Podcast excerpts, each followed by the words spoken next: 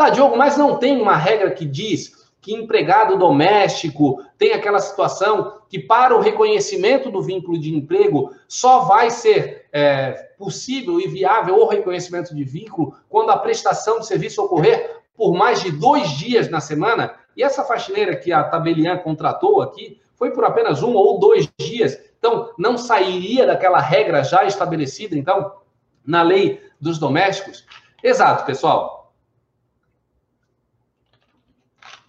Só que um detalhe muito importante: a prestação de serviço do empregado doméstico ele é feito dentro de um núcleo familiar. Eu não posso caracterizar ou aplicar a lei das domésticas numa empresa, num cartório, quando tem o objetivo de visar lucro. Então, eu preciso separar o núcleo familiar. Então, eu estou prestando a, a aplicação da lei das domésticas ali, a gente vai ter esse conteúdo aplicado dentro de um ambiente familiar, num, uh, num ambiente residencial, em que, por óbvio, não se gera lucro ali, não se visa o lucro